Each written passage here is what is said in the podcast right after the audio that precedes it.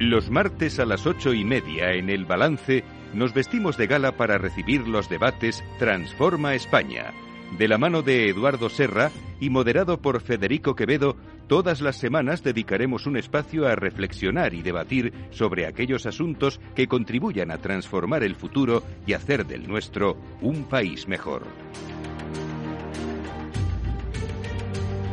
Eduardo Serra, buenas noches. Buenas noches y feliz regreso. nuestros debates Transforma España. Vamos a, vamos a introducir algunas novedades este, en esta temporada, novedades muy interesantes. Eh, de entrada vamos a hacer lo que vamos a hacer hoy, por ejemplo, que va a ser diálogos entre nosotros, entre tú y yo, para comentar un poco cómo está la situación, que en fin, no... Eh, tiene mucho que comentar. Vamos a introducir también eh, lo que hemos llamado un, diálogo intergeneracional entre eh, algunos de mis, los tertulianos eh, y, más jóvenes del programa Contigo, en el que iremos exponiendo pues los temas que más preocupan a las nuevas generaciones y que al final son los que van a tener que sacar adelante el país eh, en, una, en situaciones complejas, porque lo que yo soy de la teoría de que todo lo que viene todavía nos queda mucho por, nos queda mucho por ver.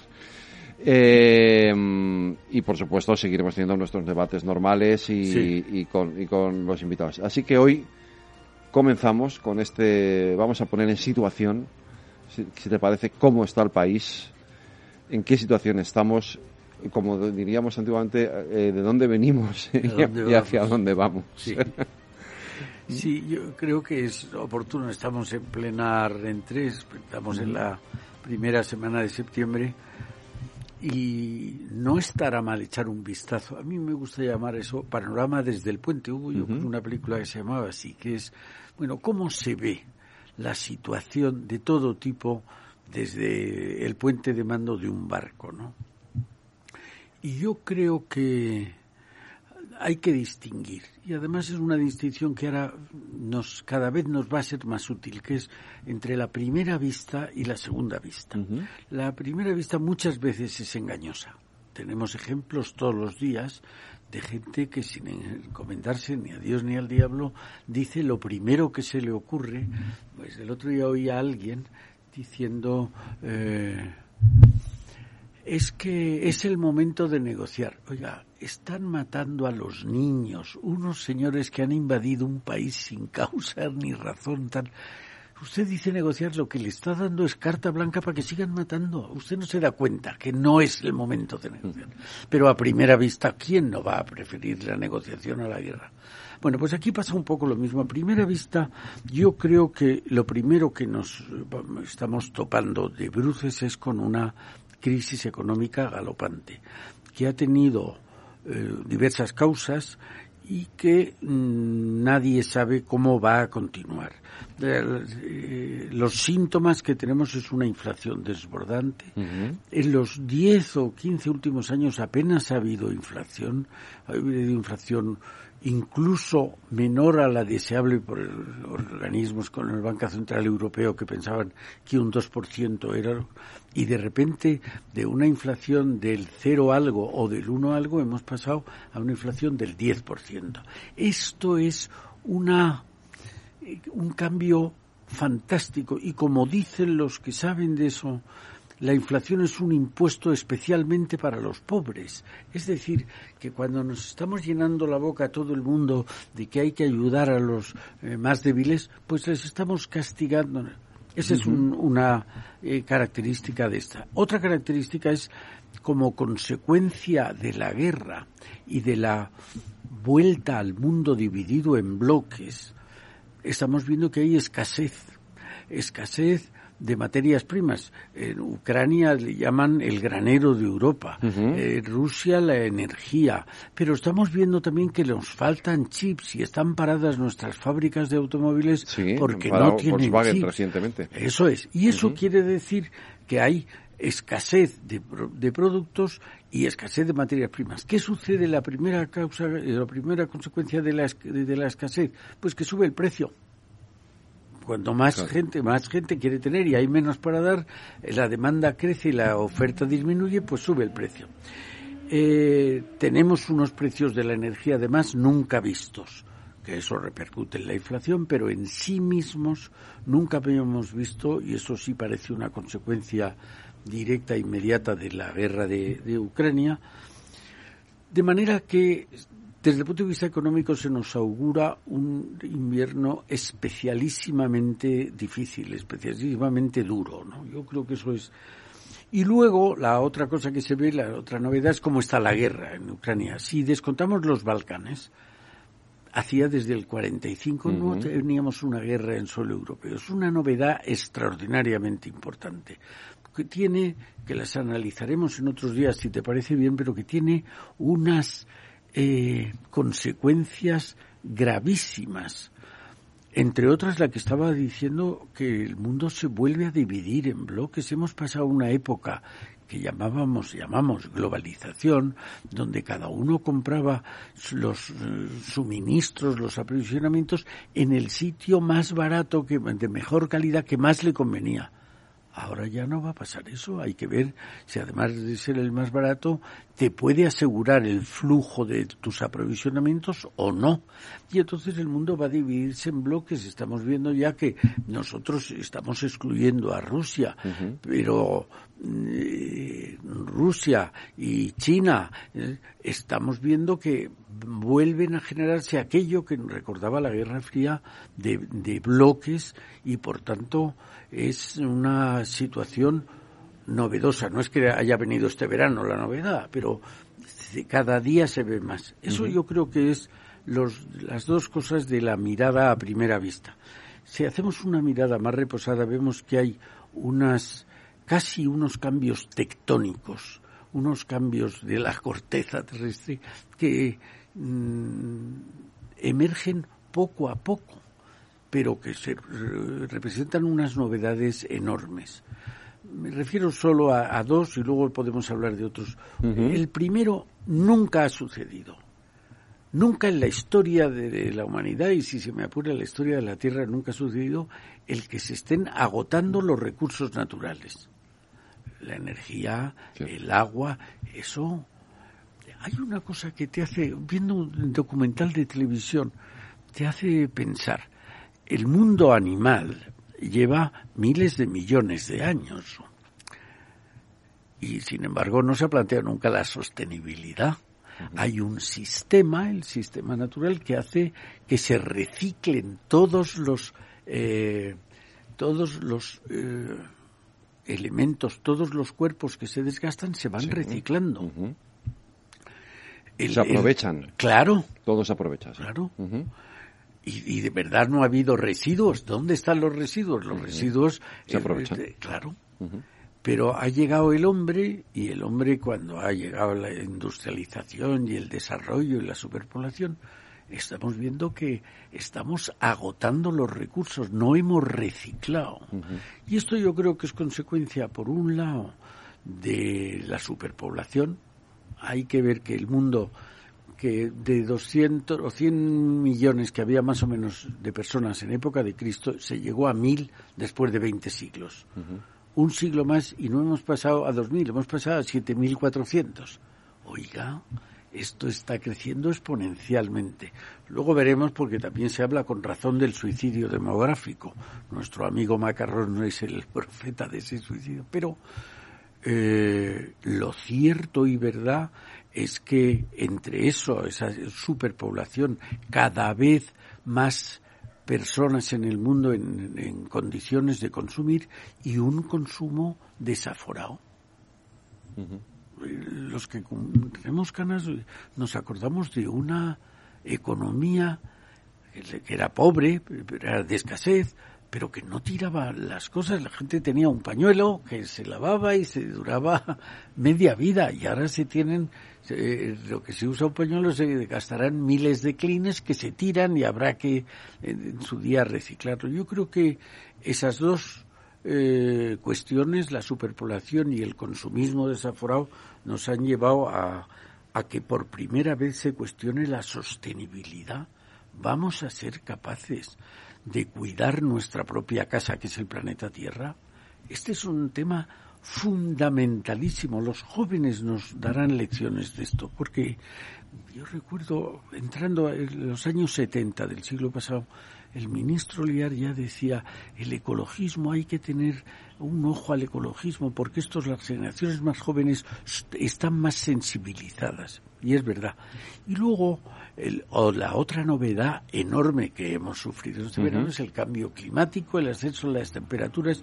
Esto también va a repercutir extraordinariamente, está repercutiendo en nuestro modo de vida, ¿no? De manera que hay esa, con esa vista un poco más, con más perspectiva, se ven cosas que a primera vista no se reparan, porque como digo, van llegando más paulatinamente, más evolutivamente, más suavemente, pero que nos van a hacer cambiar la vida, la sostenibilidad, el cambio climático nos va a cambiar a nosotros y a las generaciones futuras, ¿no? Porque no es algo, yo tengo esa, también esa sensación de que son cosas que, decir, es verdad que está, digamos, esa primera vista, esa mirada más a corto con, los, con, lo inmediato, con la situación que estamos viendo ahora mismo, pero a, mí me pasa un poco lo mismo, que veo que, empezamos a, que estamos viviendo como un cambio de ciclo eh, en, estas cuestiones que tú planteas eh, que, es mucho más profundo, ¿no? Eh, pero que también es bastante inmediato. Es decir, no, no es una cosa que vaya a pasar dentro de 50 o 100 años. No, no, es una cosa que está pasando ya, que está pasando ya y que, y que en pocos años, eh, decía Macron esto del fin de la opulencia. Sí. Eh, y, a mí me a mí me suena algo bastante realista ¿no? Eh, esto del fin de la opulencia no que no es el fin del progreso porque hoy fíjate escuchando a Pedro Sánchez esta tarde en el Congreso en el Senado perdón en el debate él decía eh, hablaba de ese, de ese mensaje de Macron y decía eh, que no lo compartía porque porque dice que siempre que ha habido una crisis ha hablado del fin del progreso. Digo es que una cosa es la opulencia y otra cosa es el progreso. Son cosas distintas. No quiere decir que no sigamos progresando. Lo que a lo mejor es que tenemos que progresar siendo conscientes de que no vamos a vivir con la misma calidad o con la misma cantidad, más de calidad, con la misma cantidad con la que vivíamos antes. Sí, yo creo que la palabra que utilizaba Macron era abundancia. Sí, eso es, y la abundancia, eso es. Y eso, pues lo vamos a ver, lo estamos viendo. Pero el, el, cambio climático que decimos, pues está viniendo, siempre ha habido eh, alteraciones en el clima, tal.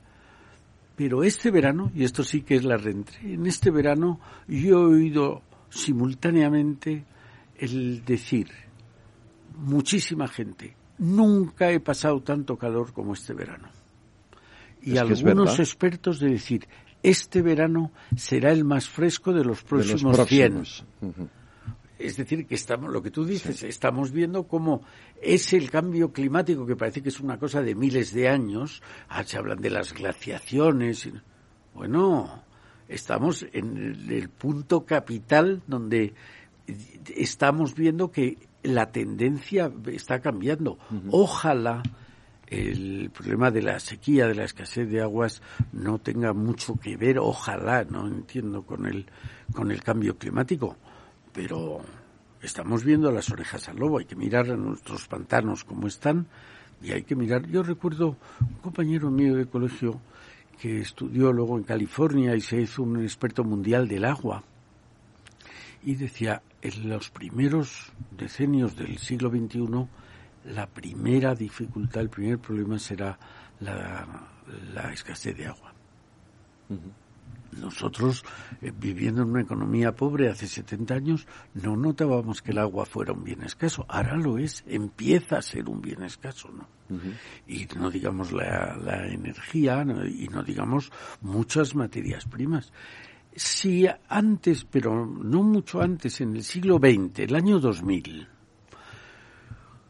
se tenía tenían capacidad de consumir el 20% de la humanidad entonces era pues, mil millones, ¿vale? Mil millones consumían, esos son unos datos que me acuerdo que se daban en el año 2000. Sí. El 20% de la población consumía el 80% de lo que la Tierra producía. Y el 80% consumía el 20%. Una desigualdad apabullante. Segundo, el mundo civilizado, esos mil millones, ese 20%, gastaba más en productos para adelgazar que el 80% en productos para comer. Es decir, que estábamos viviendo en una situación de eh, una diferencia de, renta enorme. Pero es que, por fortuna, más de mil millones de personas han alcanzado el nivel de consumo del desarrollo. Es decir, que donde antes había mil millones, ahora hay por lo menos dos mil quinientos, por lo menos. Luego, la velocidad de agotamiento de los recursos se ha multiplicado por dos y medio, solo por eso. Entonces, hay que ver que eso nos va a obligar, nos, nos tiene que obligar a hacer cambios. Cambios que no serán voluntarios, pero que habrá que hacerlo. Pero no se están haciendo. Yo creo, hombre, hay algunos eh, intentos que se hacen, pero al final prevalece la situación eh, egoísta de cada uno. Cortoplacismo. Claro. Cortoplacismo y el, es decir, eh, bueno, Mm, no se puede hacer emisión de gases de efecto invernadero. Bueno, no vamos a hacer esfuerzos enormes y vamos a consumir energía más cara, mucho más cara, pero menos contaminante. Pero si al mismo tiempo países como China o como Rusia o como Estados Unidos no toman medidas, nos estamos sacrificando estérilmente, no va a tener ningún beneficio. Europa se está sacrificando estúpidamente si no se hace con efecto global, que todo el mundo esté... Se... Entonces, me parece que hay que ser especialmente razonables. ¿Cuál es el problema? Tenemos que abordarlo entre todos y entre todos vamos a ver si somos capaces de verdad de controlar estas emisiones de gases de efecto invernadero o este agotamiento de los recursos, ¿no? Hay más cuestiones, ¿no?, que están encima de la mesa. Pues sí, yo creo que y además tú decías hace que hay cambios que no se habían producido desde hacía mucho tiempo. Suelo recordar la cita de Leonardo da Vinci, en el nombre capital del Renacimiento, que le preguntaron, eh, maestro, estamos viviendo una época de muchos cambios. Y dijo él, no, no estamos viviendo una época de muchos cambios, estamos viviendo un cambio de época. Yo creo que pasa algo de lo mismo. Pongo algún ejemplo. La Edad Media, que todo el mundo la critica tanto, el, el, hombre que era la humanidad, que era pobre, que vivía prácticamente todo el mundo con economías de subsistencia, sin embargo, tenían un concepto fantástico de sí mismos. Ni más ni menos se decía que el hombre estaba hecho a imagen y semejanza de Dios. ¡Qué barbaridad! Era un concepto muy importante.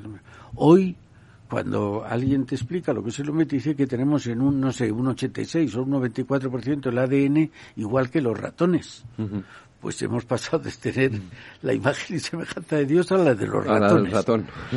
Pero eso hace algo que también este verano se ha puesto al descubierto y es que el trato a los animales está empezando a evolucionar. Ahí hay una dirección general o algo así de sensibilidad animal y se están poniendo en los mataderos cámaras para que no se torture una cosa yo no entiendo muy bien que no se torture a alguien al que se le va a matar.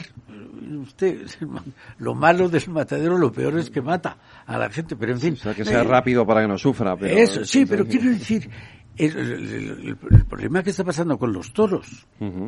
Entonces, esto yo creo que lo que nos está llevando es a una nueva sensibilidad. Igual que antes hablábamos de los ecologistas, pues estos, no sé, los animalistas, el hombre ha dejado de considerarse el rey de la creación y empieza a considerarse uno más y no tenemos derecho a lo que hacemos con los animales, con el ganado, y veremos cuando empiece con lo de las plantas, ¿no? Pero que hay una, una revisión del concepto del hombre y de su relación con los demás seres, seres vivos, ¿no? Yo creo que esto es eh, muy significativo. El, el, hombre empieza a dar un giro que tendrá consecuencias a medio y largo plazo, pero que empieza a, ser notable ahora. Lo de los toros me parece que es, eh, para nosotros es la fiesta nacional, es algo sagrado, hay muchísima gente que vive por y para los toros y que no implica que no, no quieran a los toros, pero es una manera de acercarse al mundo animal, yo no diría distinta, diría opuesta a la que tienen estos movimientos animalistas, ¿no? Las estamos viendo en las fiestas populares. De que sí, hay muchos más cambios, ¿no? Y no hablamos de la globalización o las nuevas tecnologías, que parece que es lo que siempre echamos en mano, ¿no? eh, yo creo que si la edad moderna pensaba, incluso los que somos mayores pensamos que el hombre ahí había, iba haciendo conquistas. La luna. La luna se pisó por primera vez el año 1969. Ahora vamos a volver y fíjate lo que nos cuesta volver. Pero sobre todo ya lo que hay es un sentimiento cada vez mayor de que mm, me acuerdo un chiste de Forges en aquel tiempo que decía el hombre ha pisado la luna punto. Era de las pocas cosas que nos quedaba por pisar, porque era ese concepto malo, negativo de sí mismo del hombre, ¿no?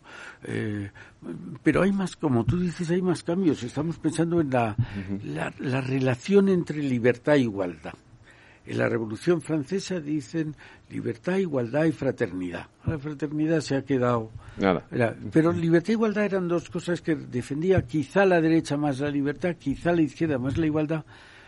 Pero ahora se empieza a poner en cuestión que no vale la igualdad de oportunidades, que al que está por abajo hay que subirle para que esté al mismo nivel. Entonces empezamos a cuestionarnos, oiga, pero esto es una, eh, un concurso que se da por méritos o que se da por deméritos. Bueno, pues ahí vemos, incluso en los partidos políticos, vemos cómo unos piensan lo contrario de los otros, ¿no?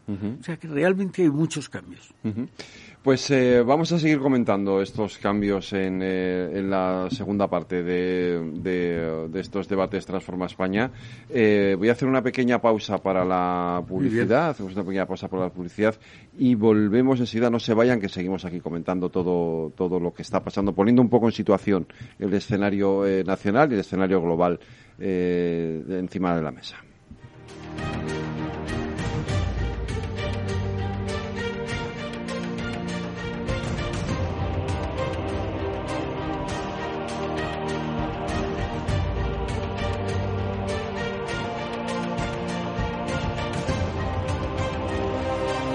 Transforma España.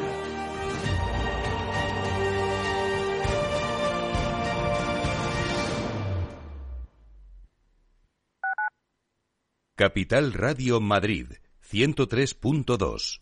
Nueva frecuencia, nuevo sonido.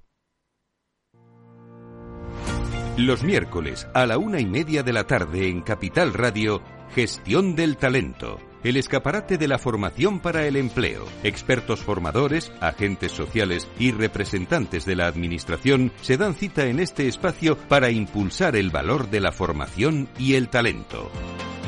Un espacio de Fundae, la Fundación Estatal de Formación para el Empleo, dirigido por José Joaquín Flechoso.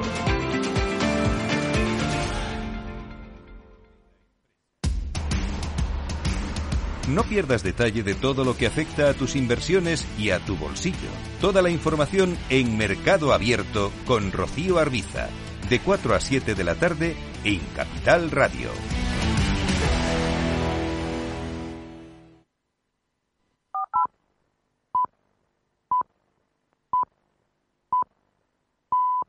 Transforma España.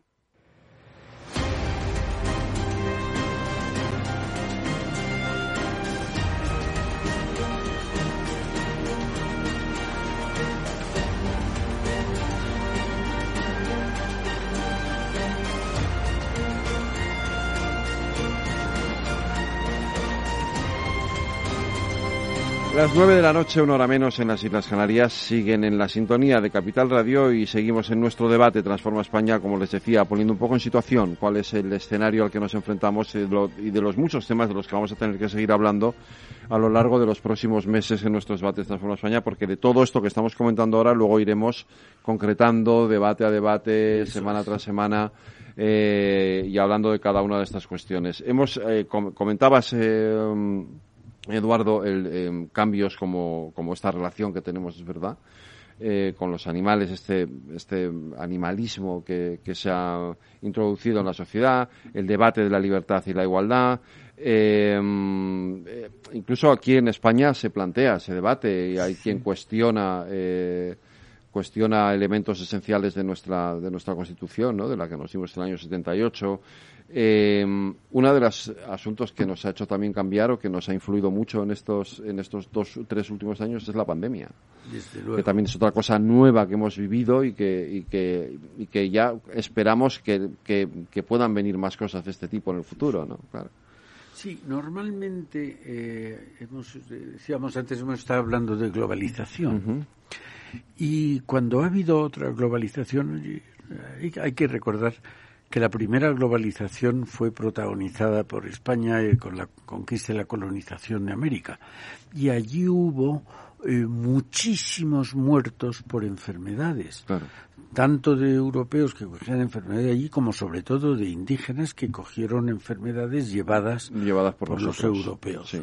Entonces, eh, ahora estamos en una globalización, luego, como dicen los expertos, que lo raro es que no hubiera llegado antes esta eh, esta u otra pandemia, ¿no? Pero eso quiere decir que puede repetirse, puede haber otra clase de enfermedades de estas eh, pandémicas. Yo creo que mm, a la gente se le, deberíamos eh, comunicar, hacer diciendo nos viene un momento malo, un momento, un invierno malo, con lo que hemos hablado de la crisis económica, de la Ahora entramos al detalle de eso, sí, también.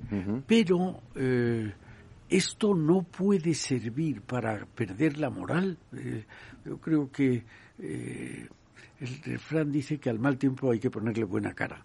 Pues si está llegando, si estamos diciendo que va a llegar el mal tiempo, hay que ponerle buena cara. Yo me acuerdo muchas veces de la frase de Churchill de sangre, sudor y lágrimas.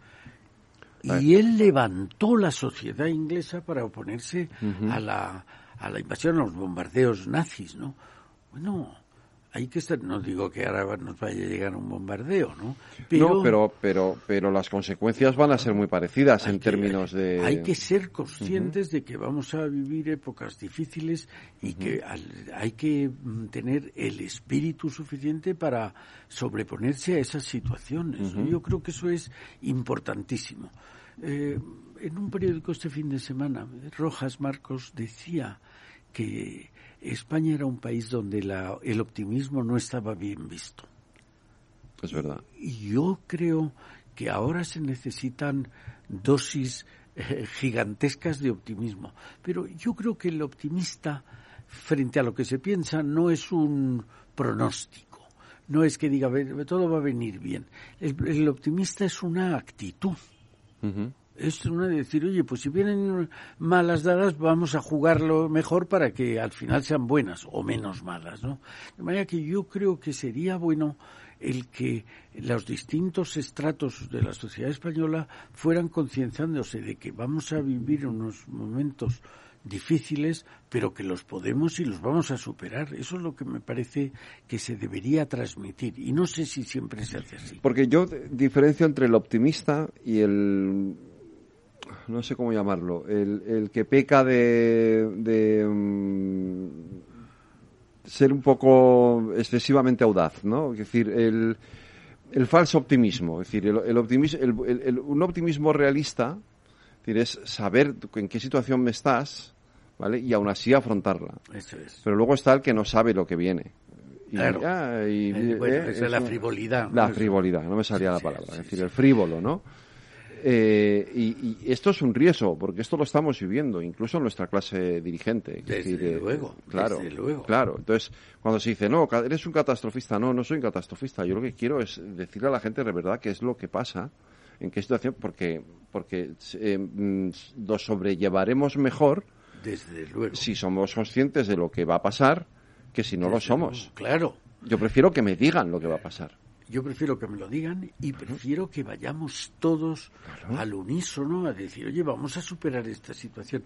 Hay otra, otra vez, citando a Churchill, hay una frase que dice algo así como que pesimismo es la lucidez de los estúpidos. Optimismo es el coraje de los inteligentes. El optimista no es el que dice todo que lo que va a venir va a ser bueno. Ese es un majadero, ese no es un optimista. El optimista lo que dice es, oye, verás cómo esta solución, esta situación negativa la podemos superar. Eso yo creo que es la, raíz última del, optimismo. Y creo que tiene razón Rojas Marcos en que España no se ha dado mucho el, al optimismo en los últimos tiempos. Eh, yo creo que eh, se puede decir que la mayoría de la sociedad española que ha sido, yo creo, pesimista, ha pensado que todo nos iba a salir mal, que después de la muerte de Franco volveríamos a repetir una guerra civil. Hicimos una transición que para todo el mundo fue modélica y ejemplar.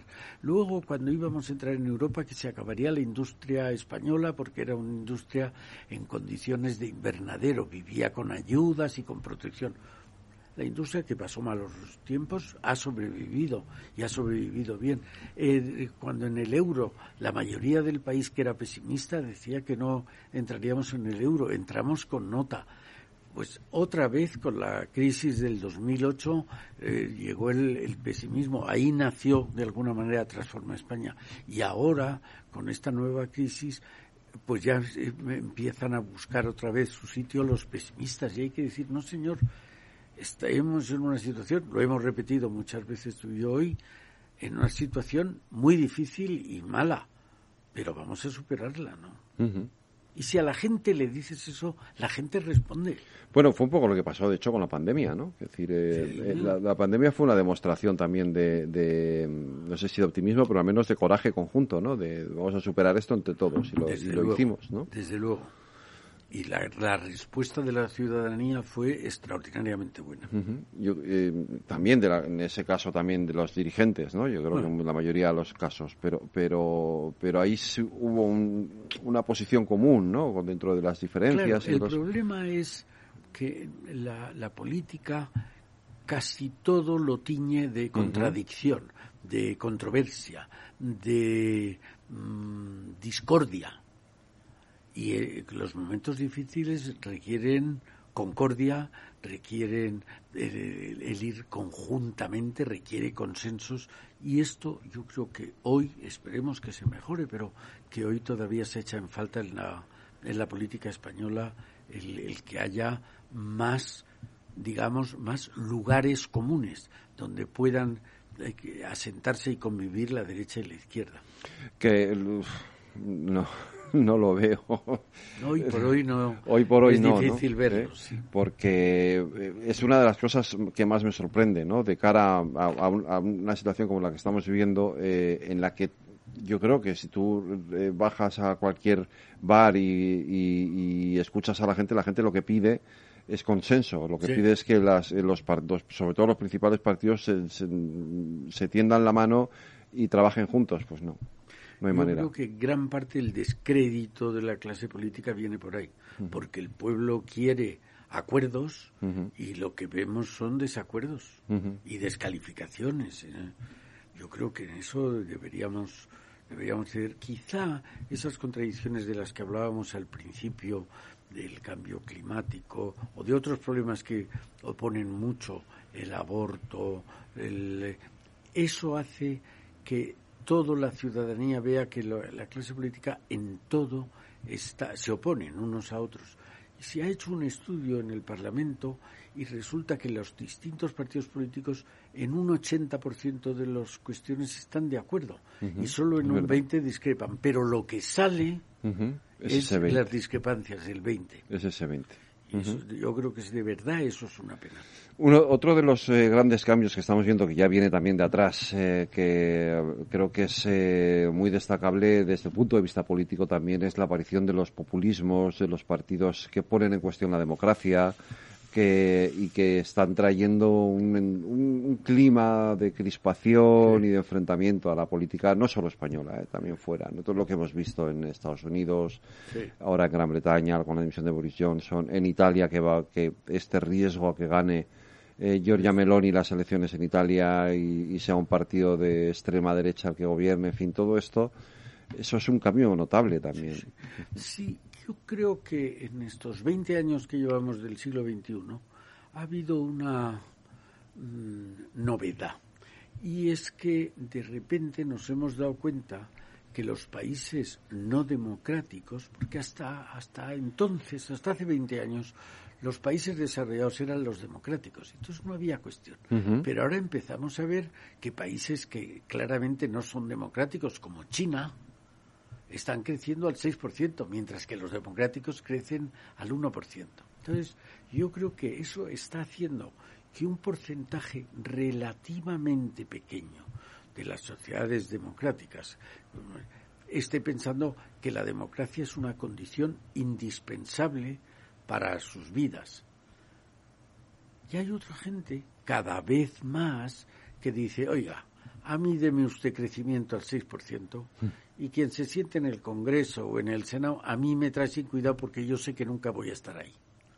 E-, esa es una... la gente que dirá, oiga, viva yo caliente y ríase la gente. un, poco ese, ese sentimiento de que hay países que no son demócratas y que les va aparentemente muy bien, junto con lo que dices, los partidos populistas que están lo vemos muy bien en España, minando la democracia desde dentro, quitándole importancia a las instituciones, intentando acabar con sistemas como la separación de poderes, descalificando a los tribunales de justicia, cuando hasta ahora tanto la izquierda como la derecha, cuando había una sentencia judicial que no les gustaba, decía respeto. Respeto. Respeto. Ahora ya no se respeta, pero oiga, no se da cuenta usted que ese es un elemento fundamental de la democracia, pero efectivamente la democracia liberal eh, está en una crisis como no había estado nunca. Eh, los estudios que se han hecho es que la gente nacida desde los años 30 del siglo pasado hasta los años 70, en un porcentaje muy grande del orden del 75%, creían, creen que la democracia es un elemento esencial para su vida. Las generaciones que han nacido después de los 70, cada vez menos. Y ahora parece que estamos en un 30%. Eso tanto en Estados Unidos como en Europa. Es decir, está habiendo un descrédito de la democracia. Claro, mientras tienes democracia no, echas no la echas de menos porque la tienes. Pero aquí en España todavía es posible acordarse de cuando no había democracia y de lo que pasaba cuando no había democracia, ¿no? Yo creo que ese es un tema que no sé si somos conscientes del daño que están haciendo estos partidos. Pero fíjate que yo creo que comentamos en la temporada pasada en algún debate, en alguno de los debates, alguna encuesta que había hecho una universidad eh, inglesa o americana, no me acuerdo, eh, y había una mayoría importante de, españoles, un porcentaje más, el porcentaje más alto era aquellos que preferían líderes fuertes a, líderes democráticos. ¿no? Eh, eh, esto es tremendo. ¿no? Claro. Que al final la gente quiere alguien que dé un puñetazo encima de la mesa y que imponga que. Lo que estás diciendo es, que esté la extrema derecha a punto de ganar en Francia, que esté ganando en Italia. ¿Por qué?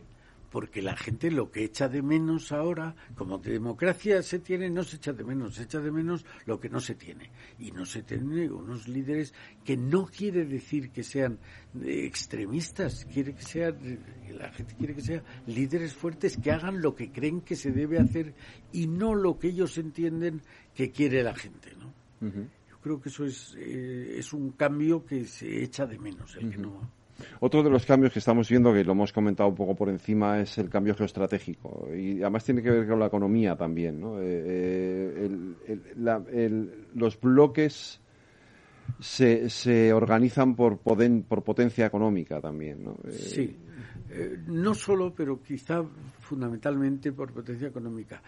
En, hasta el año 90, durante la Guerra Fría, allí lo que había era dos superpotencias, alrededor de las cuales giraban como satélites, por eso los países se llamaban satélites ¿eh? porque giraban alrededor o bien de Estados Unidos o bien de la Unión Soviética. Eso termina con el colapso de la Unión Soviética a principios de los años 90 y se piensa, el que mejor lo dijo fue Fukuyama, que se había terminado la historia y que llegaba un tiempo donde todo el mundo abrazaría la democracia y durante un tiempo nos ha parecido así. El ejemplo de Latinoamérica es muy revelador, ¿no? Nos ha parecido que ya todo el mundo iba a ser demócrata. Sin embargo, lo que estamos viendo es que los países no democráticos, a la cabeza de ellos sin duda China, pero no es el único, les iba muy, muy, muy bien. Y entonces la gente de aquí, viendo que los problemas que tenía Occidente, ha dicho, oye, ¿por qué no tenemos lo otro? ¿no? Es decir, que yo creo que el mundo se está abriendo en bloques otra vez, o cerrando, según se quiera ver, se está cerrando en bloques.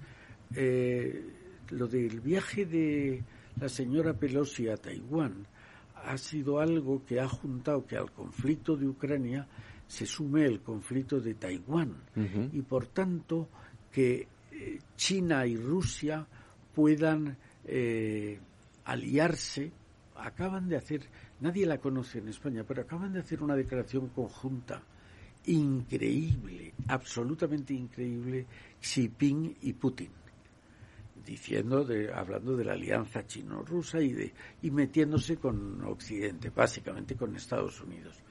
Pero esa eh, eso parece que dibuja un bloque.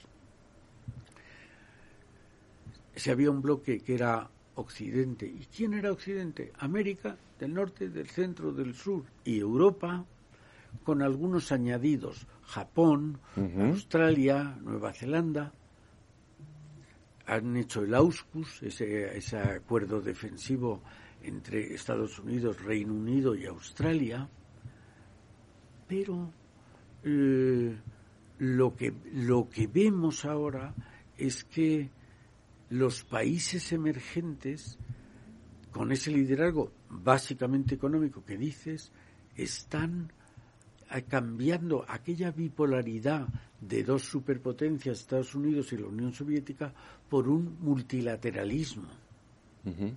Bueno, pues ahora de Europa se ha separado uno de los países líderes, que era el Reino Unido, se ha separado de la Unión Europea, eh, China, pero no solo, eh, Brasil, la Unión Sudafricana, lo que llamaron allá por el año 2000 una, yo creo que fue un banco de negocios, habló de los BRICS, que eran eh, Brasil, Rusia, India, China y Sudáfrica. Pues los, los BRICS han emergido y ahora ya tienen un porcentaje del PIB mundial cada vez más alto. Y si bien Estados Unidos está manteniendo el suyo, el que está bajando tremendamente es Europa. Por eso, y alguna vez lo hemos comentado aquí, Europa debería replantearse lo de la unión definitiva Unión Europea. En el año 2000, que estoy citándolo muchas veces, el año 2000 había cuatro economías europeas entre las diez más importantes del mundo, la alemana, la inglesa, la francesa y la italiana.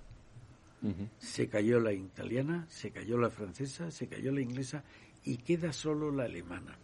Yo creo que el intento de Alemania con sus aciertos y sus errores, de fomentar, de propiciar la Unión Europea y el incremento de la Unión Europea está porque están viendo que también la economía alemana dejaría de ser una de las diez importantes. Y la gente de la calle dirá, a mí qué más me da que mi economía sea de las diez más importantes. No se equivoque, no se equivoque. Las decisiones más importantes del mundo las toman los poderosos del mundo. Si usted deja de ser poderoso, usted cada vez hará oír su voz menos.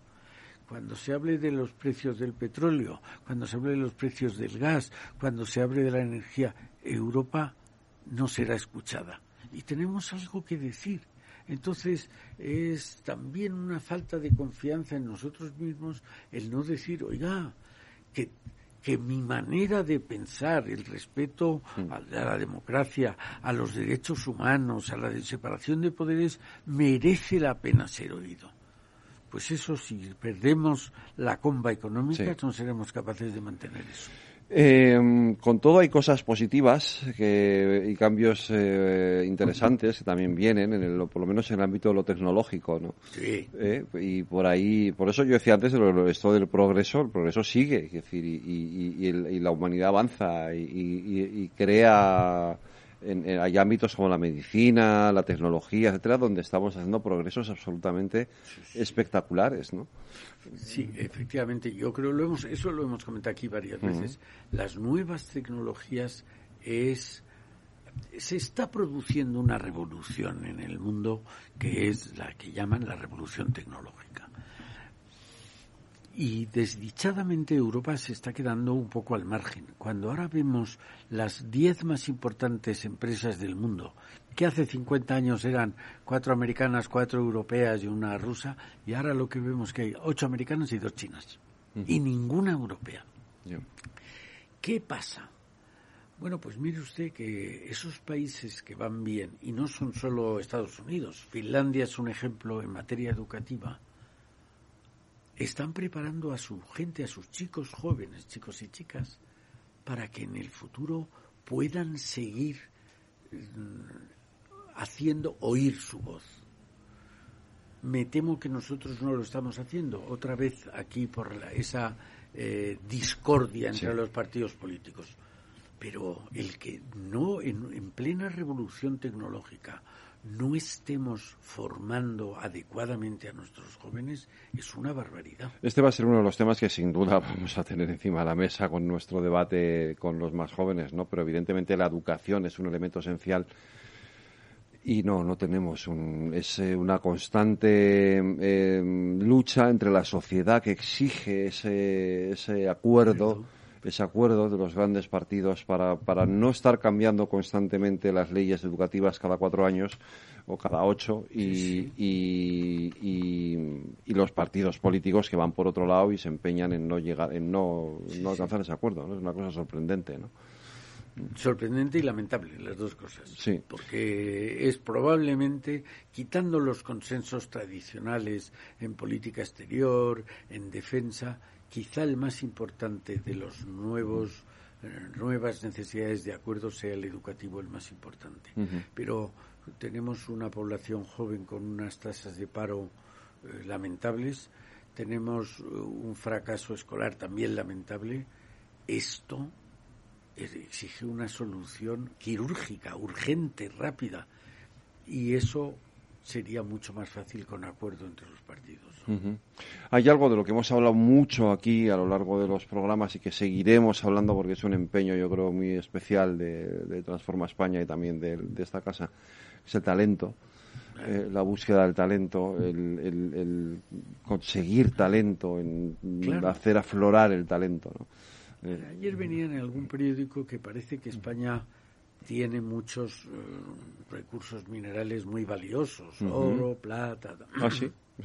Habrá que volver a buscar oro otra Lo, lo fuimos cuando España era una provincia del Imperio Romano, era rica por sus minerales, había de todo tipo de metales preciosos, ¿no?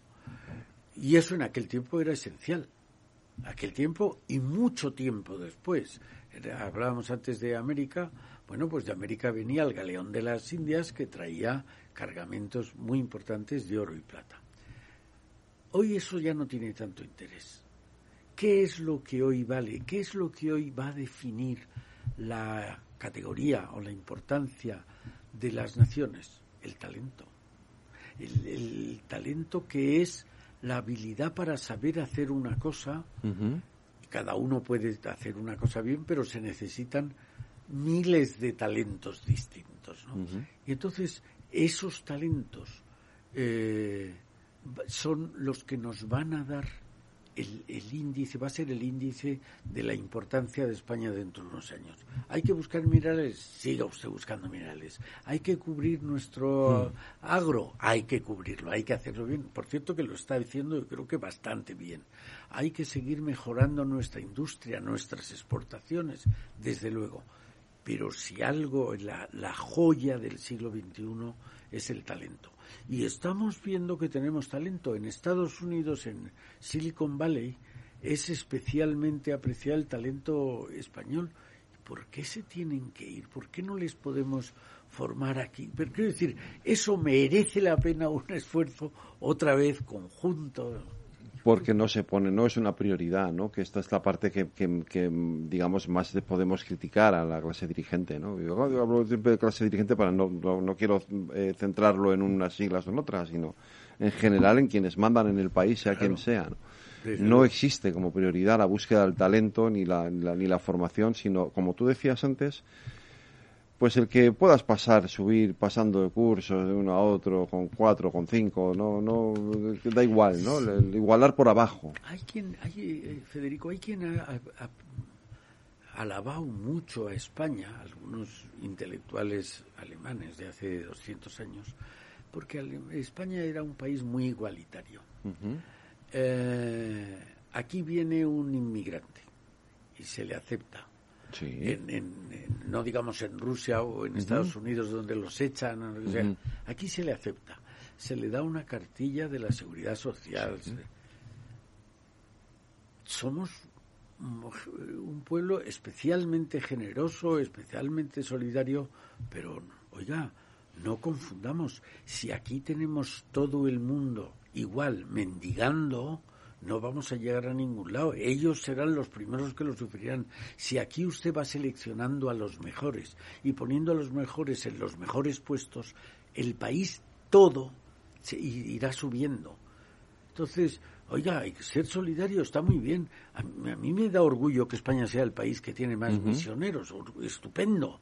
Pero, oiga, cuide usted la riqueza del futuro, no la dilapide, ¿no? Yo creo que eso es uno de los grandes temas que tendremos que abordar en este curso.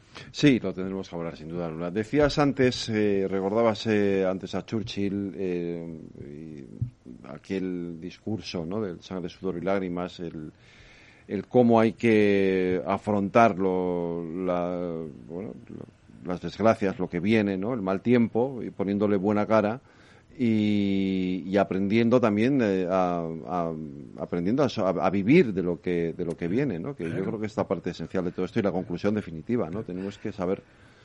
Yo creo que sí. Y además al final la felicidad viene más de la conciencia de haber superado obstáculos que la de vivir plácidamente sin hacer nada. Ahora viene una época difícil. Bueno nos va a poner a prueba si somos capaces de superarlo, además al final seremos más felices de lo que somos ahora. Pues ojalá sea así. Eh, este va a ser el reto que vamos a tener a lo largo de este a lo largo de este curso aquí en los debates Transforma España. Eh, seguiremos haciendo una apuesta muy clara y muy grande por, por mejorar nuestra, nuestro país y no solo nuestro país, sino también todo el entorno y por aportar eh, una visión positiva eh, dentro de lo que vamos lo que nos va a tocar vivir que Eso por lo menos lo intentaremos. va a ser un otoño y un invierno apasionante sin la primavera pero bueno lo, aquí lo viviremos y lo contaremos y lo debatiremos y lo y lo en fin, nos tocará analizarlo todo. Muchas gracias Eduardo. Muchas gracias a ti Federico. El martes que viene más. Más